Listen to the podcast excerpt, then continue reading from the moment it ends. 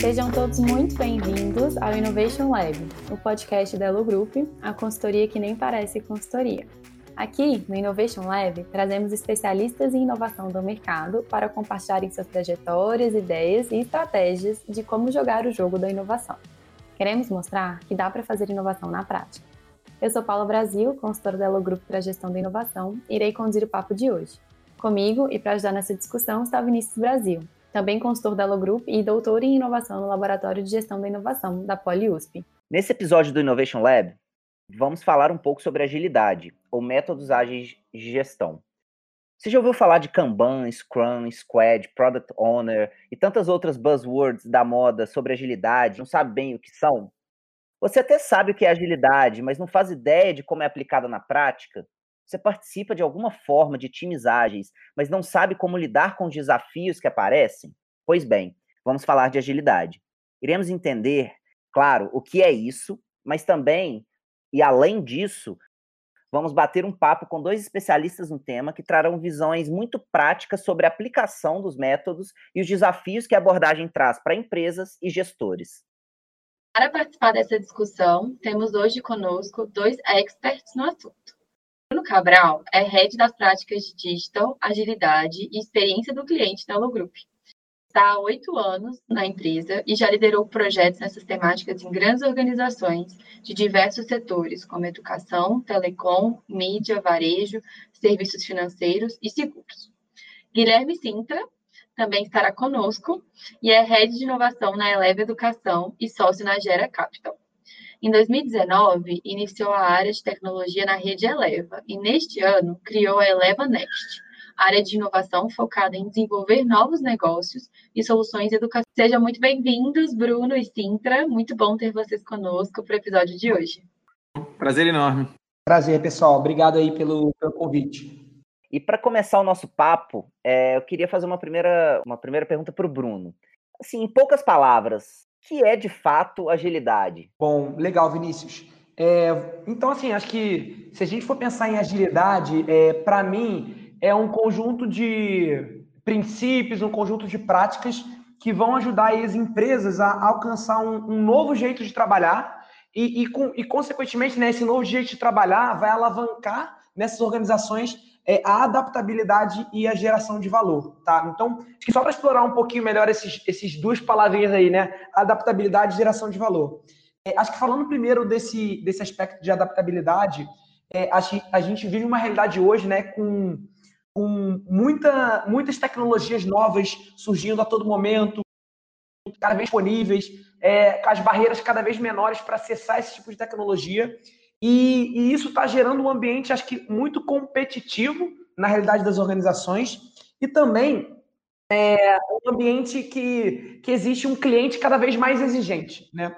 Então, acho que é, nesse contexto se torna fundamental as empresas conseguirem navegar nesse ambiente completamente instável, né? Nesse ambiente de mudança, nesse ambiente em que cada momento surge uma novidade, né? Então, a agilidade primeiro vai ajudar as empresas a, encontrarem uma maneira de se organizar para conseguir ter essa adaptabilidade, né? E sobre geração de valor, né? Como eu comentei, acho que com esse cliente cada vez mais exigente, é, as empresas precisam ter um jeito de trabalhar é, em que tra é, consigam trazer o cliente de fato ali para o centro é, das suas decisões, é, da, a escuta ativa do cliente ser feita de maneira contínua. Então, para mim, acho que a agilidade é a maneira ali, é, é uma, uma série de conjunto, um conjunto de, de, de práticas, um conjunto de princípios que vai ajudar as organizações a, a conseguirem alcançar essa, esses dois outcomes principais aí. Bruno, muito legal isso que você falou, né? Acho que entender que é, agilidade faz parte, tem um conjunto de práticas de parte de agilidade, acho que é muito interessante. E aí eu queria ouvir um pouquinho do Sintra, né? Como gestor e quem viveu isso na prática, né? Como é que você percebeu a necessidade de entender melhor sobre o que era agilidade, de buscar esses métodos, de buscar entender o que está ali debaixo desses conjuntos de prática, para te ajudar nos desafios que você enfrentava no dia a dia? Acho que vou só dar um passo atrás antes, bem rapidinho, para explicar, né? A Eleva hoje a gente é a maior rede de escolas do Brasil, a gente está aí com, na verdade, são várias redes, a gente tem 80 mil alunos no total, são 150 escolas de ensino básico, é, e a gente tem material didático também, a gente atinge aí 200 mil alunos com material didático. E aí, é, é importante entender isso porque, na verdade, apesar do, do tamanho né, razoavelmente grande hoje e, e, dentro do mercado de educação básica, um tamanho bastante grande, a gente está falando de uma empresa bem nova, ela tem seis anos de idade. Né? Então, é, por definição, precisou, de alguma forma, ser ágil. O problema, né? Quando você cresce rápido demais, uma empresa que, que envolve, por definição, muita gente, né? porque a gente está falando de escola, tem gente para todo lado, é, se a gente não começa a ter formas de comunicação na qual as pessoas da empresa consigam se comunicar em prol de objetivos muito rápido, não só se comunicar, como agir né, de uma forma que gere o que a gente chama de interdependência, né? qual a diferença para dependência ou independência? Independência, cada um atua para um lado. Dependência, cada área é, depende da outra e isso trava o crescimento. A gente está crescendo super rápido, né? e a gente está falando de gente o tempo todo, o que, que você começa a criar? Uma série de mecanismos de conexão entre pessoas, entre áreas e tal, que param de ser funcionais muito rápido. Porque quanto mais rápido você cresce, mais elos você tem, menos agilidade você consegue ter, isso começa a travar teu crescimento. Então, em seis anos, com esse crescimento meio exponencial, tá indo aí para chegar a quase 9 mil colaboradores, a gente precisou passar a forma como a gente estruturar. Nesse processo, a primeira vez que eu é, apresentei para a Eleva, né, vamos, vamos fazer uma área de inovação, que é o que eu toco hoje, é, foi em 2015, na verdade. Então, foi antes, foi logo lá no início do processo de, de existir a Eleva. E nessa época, a gente já começava a ver os primeiros problemas né, de crescimento ágil, de um crescimento rápido, sem estar tá pensando em agilidade. É, e aí, a ideia era exatamente conseguir criar esses mecanismos é, de facilitação das áreas construírem e resolverem problemas juntos para criar soluções tanto para as nossas próprias escolas quanto para as escolas que usam nosso material didático, né, escolas parceiras. É, nessa época o pessoal falou: ah, assim, você está muito novo, vai lá tocar umas escolas para aprender. Foi o que eu fiz. E aí, é, ano passado, voltando, é quando a gente começou a criar de fato uma área focada em tecnologia educacional. Então, com foco em desenvolver produtos focados em tecnologia para a ponta, para a escola, para realmente ter uma cabeça de desenvolvimento de produto. E ficou muito claro, né? Isso, obviamente, não fui só eu que, que trouxe isso, a gente, de forma geral, já estava pensando que se a gente vai realmente desenvolver produto com qualidade, a gente precisa ser capaz de entender os desafios de cada uma das unidades de negócio, precisa ser capaz de cooperar né, com, com esses objetivos na cabeça de forma clara, e a gente precisa ser capaz de realmente gerar essa interdependência entre áreas, de modo a conseguir concluir esses objetivos. E aí a gente criou o primeiro squad da, da Eleva, né? Então, o primeiro time aí multifuncional, né, com múltiplas pessoas, com multidisciplinar, para é, criar e desenvolver produtos aí para as áreas de tecnologia educacional.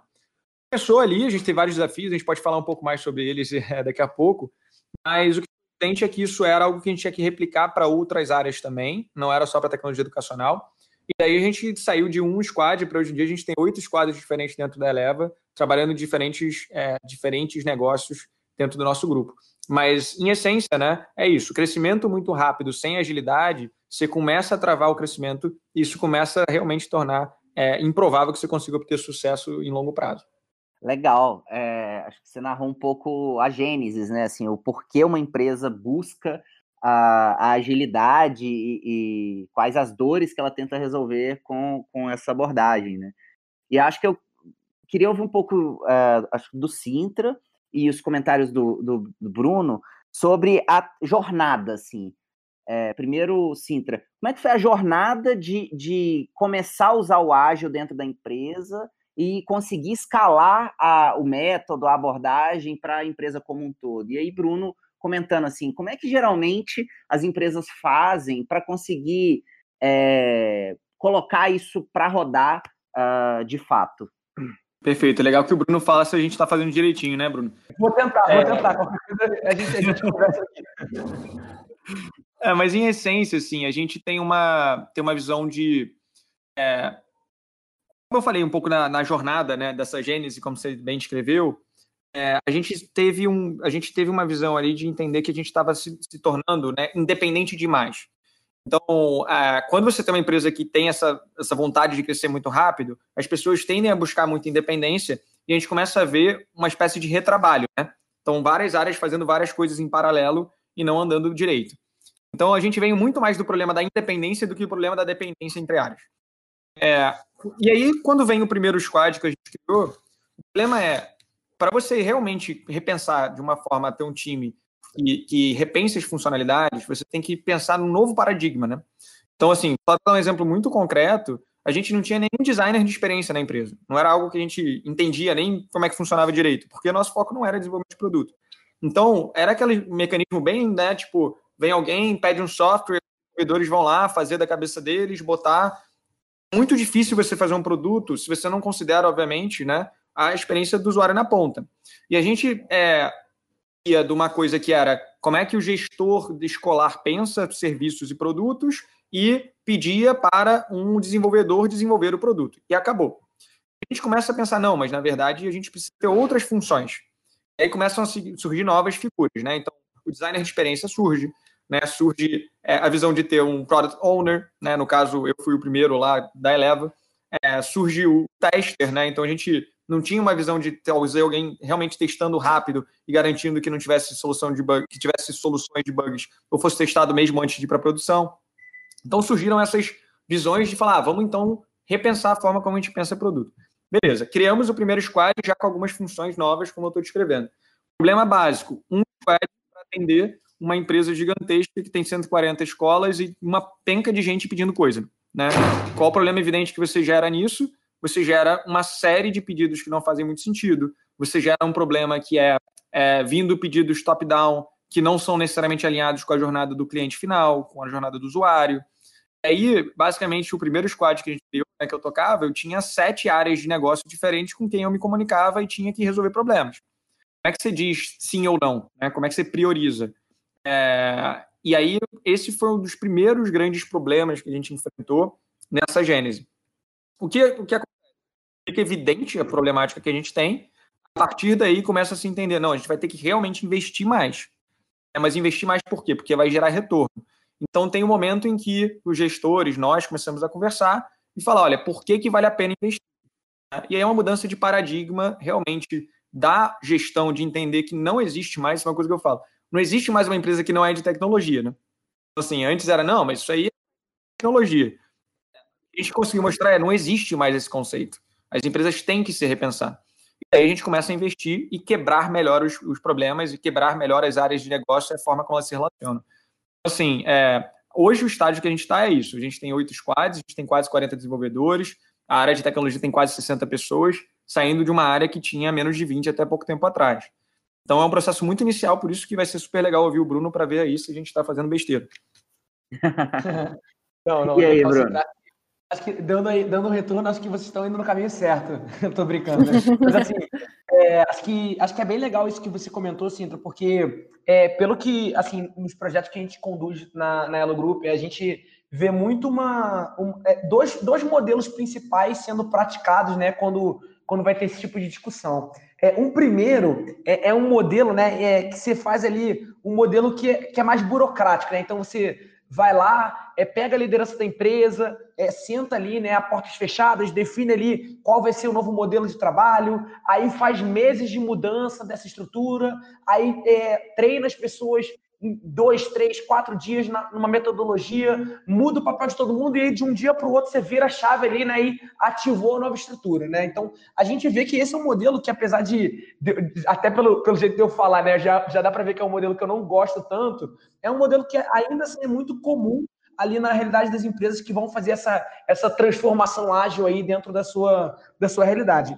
É, e o segundo modelo, que é o modelo que eu particularmente mais gosto e que a gente mais utiliza dentro dos projetos que a gente conduz e que vocês estão fazendo é um modelo de começar pequeno. Então, ao invés de você por começar a ativar já 10, 8, 10, 15, 20, 50 times, por que, que você não começa com um, dois times a partir desses um, é, é, desse um time estabelecido, né, você começa a aprender sobre a cultura da sua organização, como é que é a reação dela a esse time, é, você começa a identificar esses, esses, problemas, como você citou assim, de, por exemplo, comunicação, né, quando você tem um time ali servindo mais de um stakeholder, né, como é que você prioriza o que é mais importante dentro das várias demandas, é, como é que você, por exemplo, prioriza coisas novas com ajustes de coisas antigas. Então, você começa, a partir disso, a aprender como a sua organização está reagindo àquela nova maneira de trabalhar que eu comentei ali no início, sabe? Então,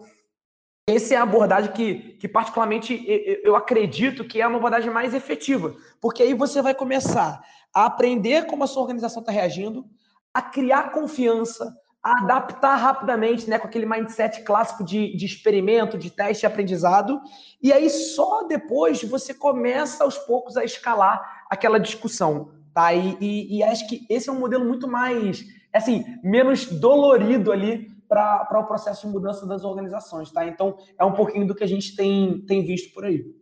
É, é interessante, né? Até porque tem um desafio organizacional de conseguir é, convencer pessoas, ganhar patrocínio e conseguir mostrando resultado para mostrar que a abordagem vale a pena, né? E até uma curiosidade nesse sentido, é, pensando que quem está na liderança da empresa talvez não conheça ágil, ou talvez nunca trabalhou com ágil, ou saiba até, enfim, como funciona ali no dia a dia, como é que é o relacionamento durante essa jornada com a liderança? Como é que é, como é, que é o convencimento da liderança da empresa? E se a liderança, às vezes, ela é, mais atrapalha do que ajuda, assim, e como lidar com isso? É, eu, eu, vou puxar aqui, mas eu, eu, também gostaria de ouvir o Sintra aí, né? É, enfim, como é que é essa experiência dentro da realidade dele. É, mas assim, acho que, que falando um pouquinho do que, eu, do que eu tenho vivido, eu até é, eu gosto muito, né, quando a gente vai ter essa discussão aí de, vamos dizer assim, de mudança, eu gosto muito de, de falar uma frase que eu acho que é do, do Albert Einstein, se eu não me engano, que ele fala que dar um exemplo não é o principal meio de influenciar os outros, é o único meio, né? Então, assim, por que eu gosto de usar essa frase sempre que eu vou falar sobre o papel do líder na transformação ágil ou qualquer outra transformação organizacional? Porque eu acho que assim, é extremamente importante o líder comprar aquela discussão, né? O líder tá ali é, totalmente é, com um, um buy-in né, naquela discussão e conseguir é, fazer aquela, aquele movimento. E por que isso? Né? Porque se, se você tem uma liderança da empresa que não está comprada com aquilo, além de ser muito desafiador né, o processo de implantação em si, é, existe um risco muito grande daquela transformação ágil ela não se sustentar depois de um tempo. Porque, imagina, né? A gente já vivenciou alguns projetos em que isso aconteceu. É, a gente foi lá, fez toda a mudança, a transformação, aí deu ali seis, sete meses, desde que a gente saiu do cliente, e a gente foi fazer um follow-up, como é que estavam as coisas, a gente viu que tudo tinha voltado a ser como era antes, porque a liderança acabou não se adaptando àquela realidade. Então, assim, é, para mim, assim, acho que o, o, papel da liderança nesse processo de mudança, né, principalmente no processo, é, num processo tão crítico, tão estruturante, né, é, como o Cinta comentou no início, né, que vai trazer ali, é, mudar completamente a forma da, da, da, da empresa se organizar, é, é fundamental o líder ter um bain ali, é, principalmente porque é um processo muitas vezes doloroso para o líder. É, assim, até é engraçado, uma, uma vez a gente estava vivendo um, um, processo de transformação e um dos líderes falou com a gente, pô, olha que estranho, antigamente, antes da gente começar isso, a minha agenda ficava lotada de compromisso, eu não tinha tempo para nada, e agora que a gente está com esse modelo aí de squad, esse modelo ágil, a gente, eu, eu tenho agenda livre. É, alguma coisa errada eu, eu, tô com medo de não saber o que está acontecendo. Então, assim, acho que nesse processo de mudança transformação ágil, é, o líder ele acaba tendo uma mudança no seu papel também. Eles, é, aquela lógica do microgerenciamento, né, daquele líder que fica ali microcontrolando o time, acaba mudando para um líder que vai ter que dar muito mais direcionamento, muito mais é, alinhamento, é, mas empoderar o time para que o time possa tomar suas decisões, sabe? Então, é, enfim, acho que para mim, assim, uma transformação sem o engajamento da liderança, né? E sem a liderança entender esse, essa mudança no, no seu papel, é, ele, ele vai ser mais sofrido, naturalmente. Então, acho que é, é bem importante aí essa, essa questão. Eu acho que tem um, complementando o Bruno, acho que assim, e contando um pouco da experiência específica da Eleva, acho que assim, concordo mil por cento com o que o Bruno falou, sem a liderança estar tá comprada não funciona. É, nosso caso, não só o CEO, né, enfim, não só os executivos mesmo da empresa estavam estavam é, olhando para isso, pensando, entendendo que a gente tinha que se repensar como estrutura de desenvolvimento, mas também o próprio conselho, né, veio falando, cara, olha, olha para fora, tipo, o pessoal está repensando a forma de fazer desenvolvimento. Então isso, isso sem dúvida é super importante. Mas a grande verdade para mim é que é, sem isso, né, isso é uma condição necessária, mas não é suficiente. Então, eu digo que é sempre bom você ter uma estratégia de pinça ali, né? É, claro que vem de cima, mas como é que você garante que quem está embaixo também compre o seu conceito, que a gente de fato se torne ágil e que mais? É, não adianta, por exemplo, a gente está falando muito do time de desenvolvimento, né? Mas não adianta nada o time de desenvolvimento ser ágil se você olha para toda a cadeia de decisão e a estratégia ágil, né? É, se você olha para toda a cadeia de decisão, é para você tomar, mudar alguma coisa, você tem que passar por N milhões processos, e aquele, senão você vai ter agilidade num, num setor da empresa e o resto não está. Então, sim, a gente começou, a gente está muito focado na área de tecnologia, mas é, a gente começou a implementar processos ágeis de outras formas e de, e de outras maneiras para influenciar dentro da empresa, tá? É, então, o primeiro aspecto é, fundante para mim é, do que vem além da visão só CEO é, e conselho que é necessário é, cara, exemplo, por que que você toma uma decisão de construir dentro de casa versus fazer é, contratar alguém ou enfim, por que você vai fazer um negócio então, quando você pensa pensando em tecnologia especificamente, tem um, um, certo preconceito, que às vezes eu acho que nem é só preconceito, em algumas empresas realmente eu acho que funciona assim, que é o movimento querer fazer tudo dentro de casa, né? É, e aí fala, não, a gente tem que, porra, investir mais e tem que ser ágil porque a gente tem que fazer mais coisa. E aí uma pergunta muito óbvia é, cara, por que, que eu não só contrato alguém que é ágil e essa pessoa faz para mim, para os caras só fazem produto e tal? Por que, que eu tenho que botar mais gente aqui dentro eu não sou uma empresa de tecnologia? Então, é super importante, foi uma coisa que a gente fez razoavelmente bem, que é até aqui, né? Espero, que é desenhar um framework de falar assim, cara, por que, que eu vou fazer isso dentro de casa e por que, que eu vou fazer isso fora? Né? Então, aquele framework build, buy, hire, bem claro, assim. Cada estratégia de longo prazo, pegar visão de produto, visão de escola, uma estratégia ágil, onde a gente entenda que a gente vai ter que o tempo todo estar tá se reinventando, faz sentido determinados aspectos que são muito core, muito fundantes do nosso negócio, estarem sendo desenvolvidos dentro de casa. Aspectos que não são, não precisam estar. Né? Aspectos que né, quando você faz uma estratégia ágil, quando você pensa de forma ágil a nível estratégico, você precisa pensar em dados. Não tem mais um mundo onde você não pensa em dados. Para isso, coisas que são muito core, que a gente tenha que garantir que a gente possa repensar os dados continuamente, porque a gente vai redesenhar indicador, que a gente vai, a gente precisa ter isso na nossa mão, porque senão a gente não consegue ter uma estratégia ágil. Então você começa a quebrar o processo decisório para falar, sim, temos que ter mais investimento. Quando fica claro que você tem que ter mais investimento, como é que eu otimizo esse investimento? Né? Você só pode otimizar o investimento sendo ágil. Se você não for ágil, provavelmente você não vai conseguir fazer um bom produto e você não vai gerar retorno. Então é, cara, existe um racional por que, que eu tenho que fazer dentro de casa, dado que eu tenho que fazer dentro de casa, existe um retorno esperado, e o retorno esperado está aqui. Então, tem que ter uma estratégia que condiga com a transformação que é necessária para a empresa na forma como se implementa aquilo. Tá? Então, eu não sei se eu me fiz claro, mas em essência, é, não adianta só. É muito fácil chegar top-down e falar temos que ser ágeis. Agora, por que, que eu tenho que ser ágil? Como eu vou ser ágil? O que, que eu vou fazer? Aonde começa? Isso vem também de baixo. Né? Quando eu falo de baixo, não estou falando necessariamente lá do estagiário, ainda que eu acho que o estagiário é super importante para isso. Mas eu estou falando que assim, pessoas têm que estar construindo-se o tempo todo com uma visão clara, senão o negócio não funciona. É, outro elemento básico é, uma vez que você começa a falar de ágil dentro de uma empresa, começam a surgir os nerds, né? Eu sou um exemplo deles, obviamente. Então começa a surgir a galera que pô, gosta de conversar sobre ágil no shopping, né? É, que gosta de falar sobre isso, que vai trocar informação. Cara, para esse negócio crescer, não pode ficar só nos nerds, né? Você tem que escalar. Então, o que, a gente começou a fazer? Pegar partes das metodologias ágeis e implementar dentro de alguns aspectos do que a gente fazia. Então, um exemplo muito claro disso, que vai muito da cultura de interdependência que a gente tá, quer criar com a área de inovação, né? A Next, que é a nossa área de inovação, é o que a gente chama da TES, né? Então, o que é a TES? A TES é um evento que a gente faz semanal. Então, a cada semana dura é, 40 minutos esse evento. E, e a gente problemas e questões da empresa, tá? Que são é, problemas específicos de áreas. Uma pessoa apresenta em 5 a 10 minutos, e aí os outros 40 pessoas. Hoje em dia a gente chega na média a 60, 50 pessoas participando por evento desse. Vão discutir sobre o tema e chegar a conclusões para a implementação do processo posteriormente. Então, como é que funciona? Alguém apresenta, 5 a 10 minutos, 30 a 35 minutos, pessoas falando, dando ideias, essa pessoa faz uma ata, manda a ata de volta para as pessoas, um plano de ação, implementa e a gente faz o acompanhamento. Na área de inovação, a gente faz o acompanhamento dessa implementação. Onde é que vem o ágil nesse negócio? Primeiro, que muita gente esteja envolvida. A primeira vez que a gente fez, a gente fez presencial, antes da, da pandemia, né? É, a gente fez uma metodologia parecida com o que é uma daily. Né? Então, era todo mundo em pé, garantindo um tempo ótimo da garantindo uma visão de que, cara, tem início, meio fim na reunião, que tem um objetivo concreto e que aquilo é parte da sua rotina. Então, isso traz uma mentalidade ágil para as pessoas de entenderem que elas sendo ágeis e otimizando os próprios processos, as próprias reuniões, né? limpando e criando agenda livre, como o Bruno falou, mas com foco claro e objetivo nas coisas que elas estão fazendo, aquilo faz a empresa toda ser mais ágil, aquilo facilita um processo de interdependência e aquilo começou a motivar as pessoas a repensarem o que elas estão fazendo. E daí a gente começou a criar o webinar.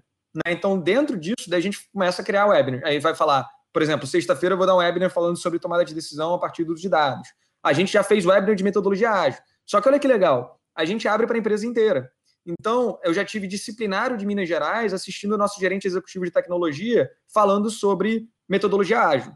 Você imagina como é que a empresa começa a respirar um ar que é completamente diferente. Então, o que eu estou falando? Tem que estar tá comprado, mas pode e deve vir de quem também está metido no negócio, falando sobre isso no shopping, garantindo que todo mundo esteja pensando de forma ágil. É um processo mas a gente está tá tentando fazer isso acontecer. E acho que, pessoal, só para complementar um, um, um, pouco o que o Sintra falou, e eu acho que é, acho que sua fala foi bem legal, porque trouxe dois aspectos também, é, que em geral acho que é, quando a gente vai fazer um, esse tipo de transformação, a gente, a gente tem que estar tá, tá atento, né? Então, acho que além da liderança, né? Como é que a gente engaja, né? Também é quem está ali no dia a dia, e essa transformação também vem bottom-up, não só top-down. É, e, e, só para complementar, acho que tem dois aspectos aí. Acho que o primeiro, né?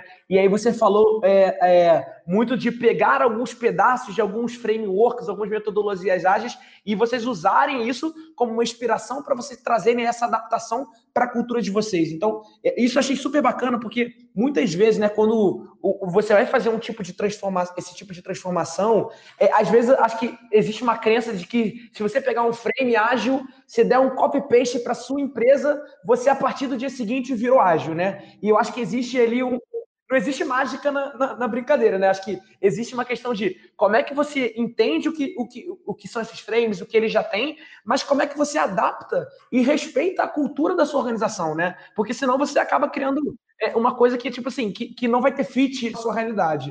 E, e um, um, outro aspecto que eu achei legal e, e que eu queria é, comentar só para complementar aqui é que acho que isso que você comentou, Sintra, de trazer os times e trazer as pessoas e envolver a organização, eu acho que traz muita questão de que a agilidade organizacional ela não é um esporte de time ali, né? É, é assim, ou seja, você tem que ver ali todos os times juntos. Então, um, um, ponto que, em geral, a gente observa também quando vai fazer esse tipo de trabalho e que costuma dar, dar, dar problema é quando você esquece as dependências dos times, você esquece é, os, o, é, como eles se relacionam, a troca que eles têm que ter, que muitas vezes um precisa esperar o outro para poder fazer o seu trabalho. Então, acho que esse é um outro aspecto super importante para quem está vivendo esse tipo de, de transformação, é, para não deixar de lado, não negligenciar e se atentar a isso também durante aí esse, esse, esse momento.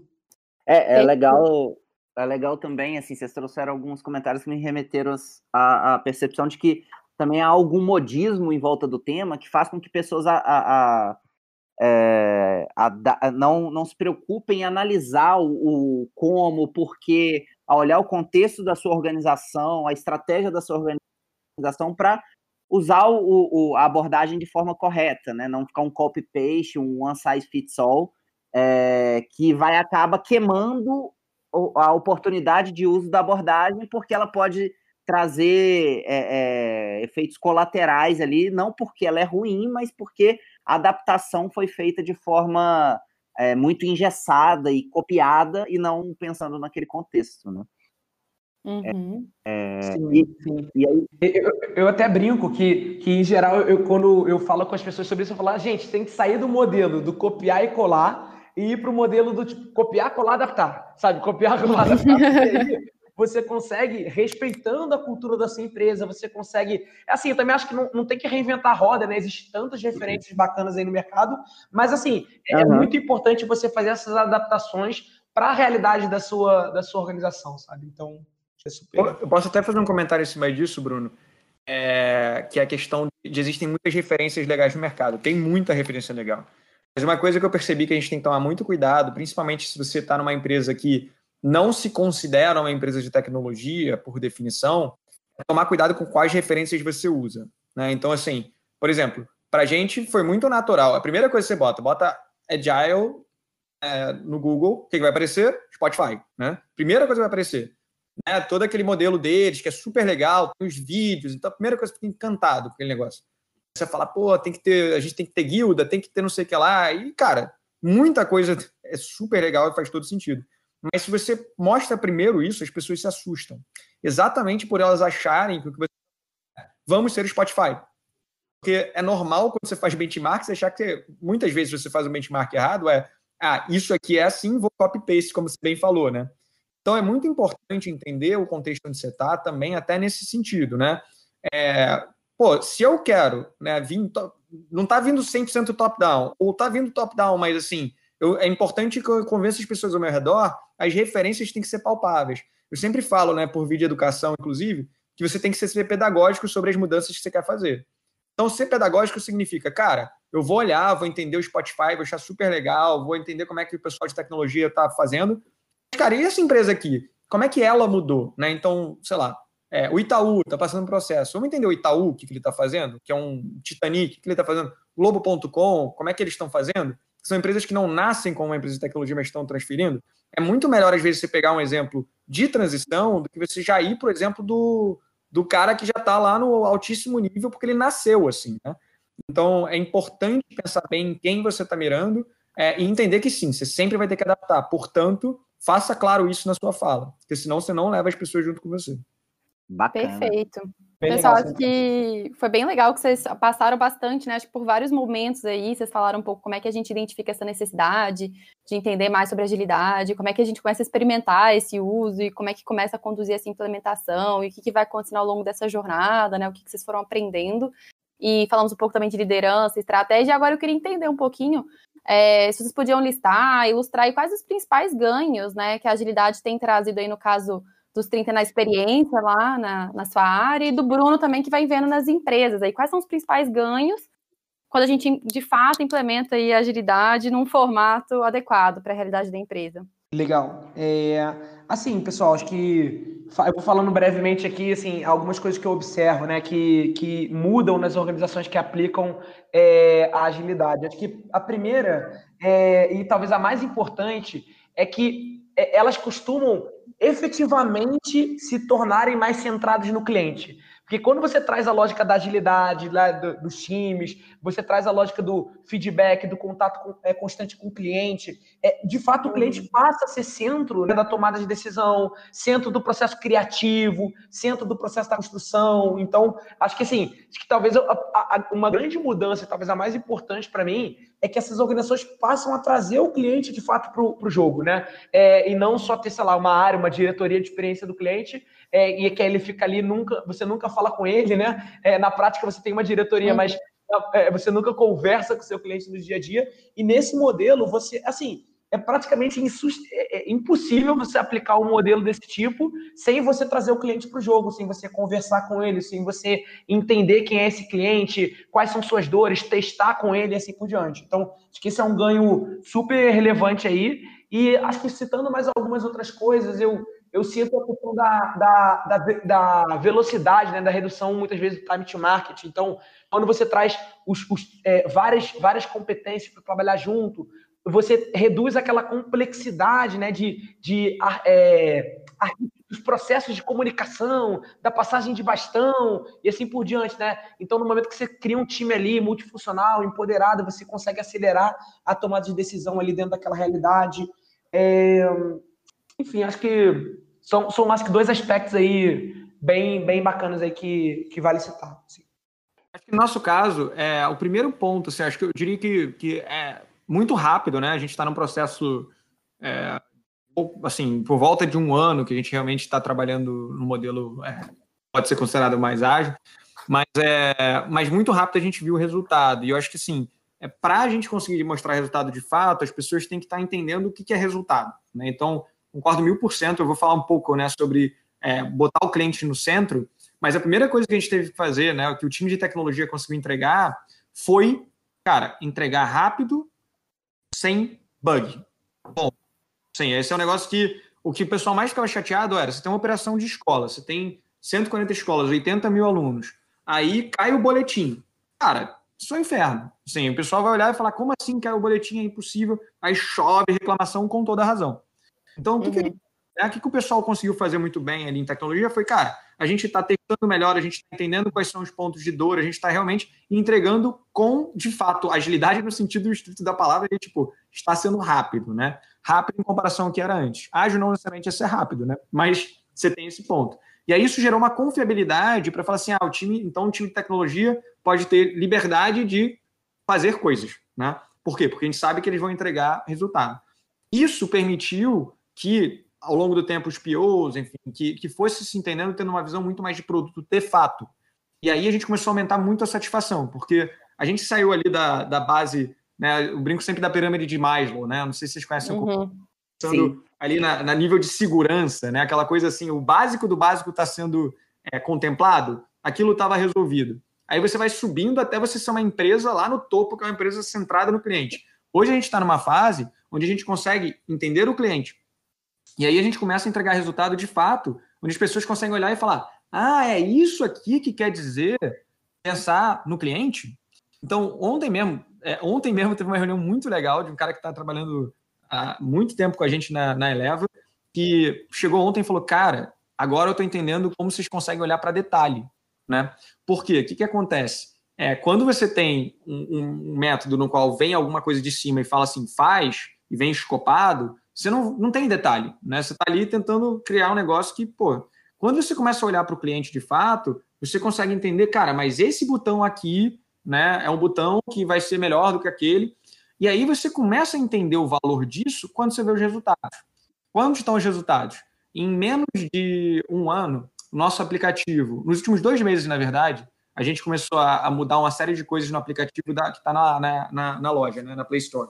A gente saiu de ser o sétimo aplicativo em termos dos sistemas de ensino concorrentes, né, para ser o uhum. primeiro aplicativo da, da Play Store. O que, que aconteceu ali? Cara, detalhe, problema de login básico, agilidade nisso, mostrar claramente uma mudança de design. Não era nada de revolucionário, mas é fazer o básico bem feito, com atenção a detalhe, com atenção à linguagem, à comunicação. Por que, a gente pôde fazer isso? Porque entregou o básico logo, né, do forma como era, e aí pode focar nos detalhes, baseado nos dados que a gente conseguia dos clientes. E aí começa a entregar resultado. Então, você é o que o Bruno já falou, de mostrar exemplo. Quando a gente mostra que consegue sair de sétimo para primeiro em dois meses, quando a gente mostra que o NPS do portal sobe 20% é, no primeiro trimestre, é, você começa a ver, cara, então deixa a galera, porra, voar, deixa a galera fazer o que, o que faz sentido para eles. Por quê? Porque no final, o que esse time que entra e começa a se desenvolver da forma ágil está fazendo é exatamente o que o Bruno descreveu, que é pensar no cliente em primeiro lugar.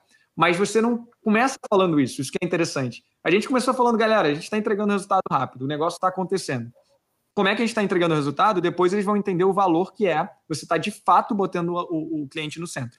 E aí, quando a gente faz isso, você está lá já com, com o app na, no primeiro lugar da, da Play Store. Né?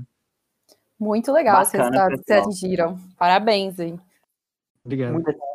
E, e, e, só, só para fazer um último comentário, assim, acho que até teve uma vez que eu estava conversando com um cliente nosso e aí eu, eu fiz essa pergunta, olha, dado que a gente implantou aqui, né, o modelagem, o que, que você acha que foi a principal diferença? E aí ele era da área de tecnologia e ele falou assim: ah, é, a principal diferença para mim é que as pessoas voltaram a acreditar na área de tecnologia.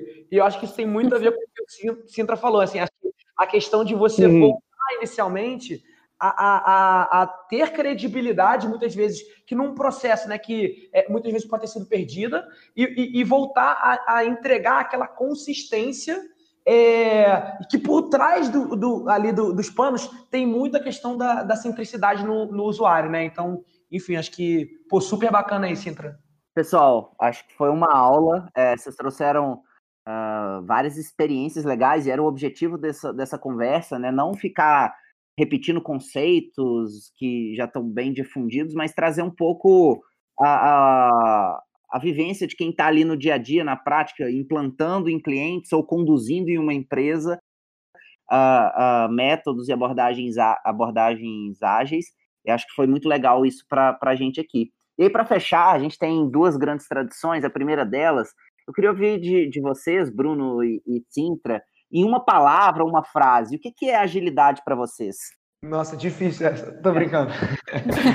é, eu eu vou, vou falar que acho que para mim agilidade é adaptabilidade. Então, para trazer aí um, uma palavra que resume um pouquinho do que a gente discutiu. Adaptabilidade Bacana. é uma excelente palavra. É, eu vou falar uma palavra que eu, que eu falei umas 15 vezes já durante esse podcast, que é essa questão da interdependência, né? Acho que interdependência é o, é o que a gente vê, né? Acho que é muito claro que, que, que o ágil tenta reduzir as dependências, mas é importante entender que as independências exageradas também podem ser problemáticas. Quando a gente entende que a gente é interdependente, a gente consegue construir algo gigante. E agilidade, para mim, é, é interdependência. Perfeito. Bacana. Muito legal, pessoal. E aí, para a gente encerrar de fato, queria que vocês indicassem alguns materiais, vale de tudo, podcast, livro, artigo, para pessoas que estão né, interessadas em conhecer mais sobre essa temática. Vocês comentaram que tem muita coisa aí, né? Que a gente tem que é, ter cuidado ao olhar as referências. Eu queria que vocês contassem para os nossos ouvintes quais referências vocês confiam e gostam e indicam.